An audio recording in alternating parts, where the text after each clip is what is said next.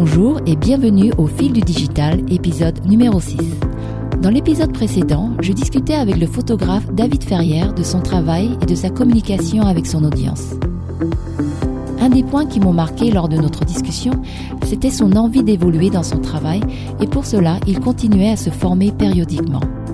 Et c'est un message que j'ai envie de réitérer avec vous aujourd'hui, surtout si vous travaillez dans le monde du digital. De nouveaux métiers apparaissent avec de nouveaux termes et de nouveaux outils, et le système éducatif ne nous a pas préparés à tous ces changements. Pour réussir dans le digital, il faut continuer à évoluer, savoir se renouveler et acquérir de nouvelles compétences. Je me rappelle d'un dirigeant d'une agence informatique qui m'a dit un jour qu'il ne fallait pas mentionner aux gens que j'aimais apprendre de nouvelles choses, car cela montrait le côté enfant qui sommeillait en chacun de nous. J'étais encore une jeune ingénieure à l'époque, et même si sa remarque m'avait surprise, je l'ai écoutée sans rien dire. Maintenant, c'est différent, j'aurais tellement de choses à ajouter. Je crois en l'importance de laisser s'exprimer l'enfant qui sommeille en nous, car il nous aide à nous développer et à améliorer notre créativité. Je n'ai pas envie de mettre sous le tapis le fait que j'aime découvrir de nouvelles choses et qu'il y a toujours moyen d'améliorer nos connaissances. De nos jours, continuer à apprendre et approfondir nos compétences nous ouvre la porte sur de nouvelles opportunités. Et franchement, je m'ennuierais si j'avais l'impression de stagner dans mes activités et de ne jamais pouvoir me renouveler et progresser. Par contre, acquérir de nouvelles compétences n'est plus si facile avec notre attention qui est de plus en plus courte. Même le temps nous manque pour finir de lire un livre. Nous ne savons plus apprendre. C'est devenu un vrai challenge que de se former, principalement lorsqu'on décide de le faire seul. Personne ne nous a appris à apprendre efficacement, à filtrer et retenir les informations essentielles parmi toutes les données que l'on consomme. Nos agendas sont tellement remplis que nous ne prenons même plus le temps de pratiquer les conseils que l'on nous donne. Si vous vous demandez comment vous pouvez vous améliorer, c'est déjà un bon premier pas. Car aimer apprendre est un état d'esprit.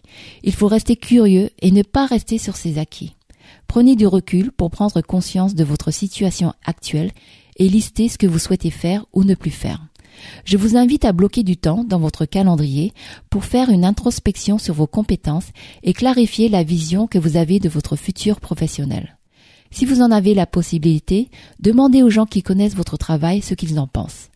Malheureusement, je sais que tout le monde ne prendra pas le temps pour se remettre en cause et penser à ce qu'ils pourraient améliorer dans leur métier. C'est bien dommage, car nous sommes tous confrontés à un moment donné de notre vie à un changement professionnel, à un changement de responsabilité qui requiert de nouvelles compétences ou à participer à de nouveaux projets qui demandent un savoir-faire différent de ce qu'on connaît. Nous pourrions traverser ces changements avec beaucoup plus de chances de réussite si nous nous ouvrions à de nouvelles perspectives de développement.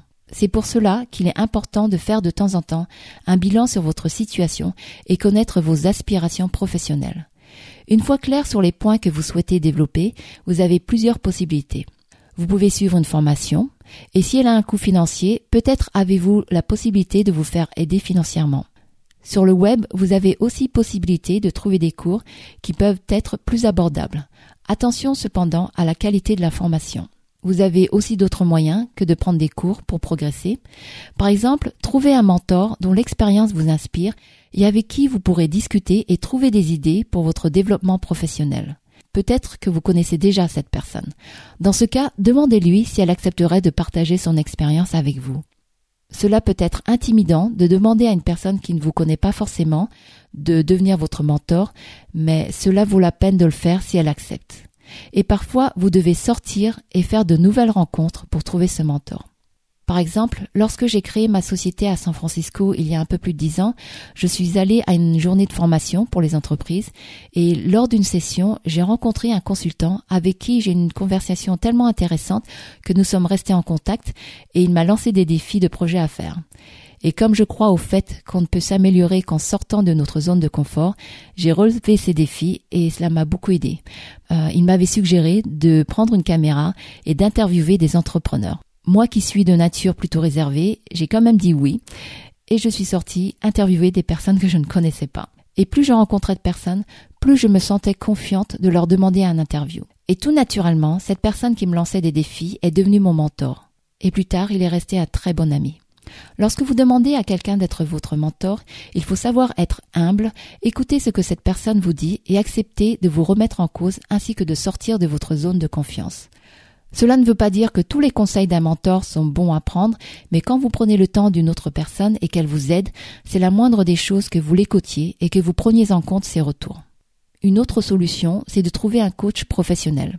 Cette personne n'a pas forcément une expérience dans le même domaine que vous. Le coach va plutôt vous donner des objectifs à atteindre et vous aurez sans doute des échanges différents qu'avec un mentor.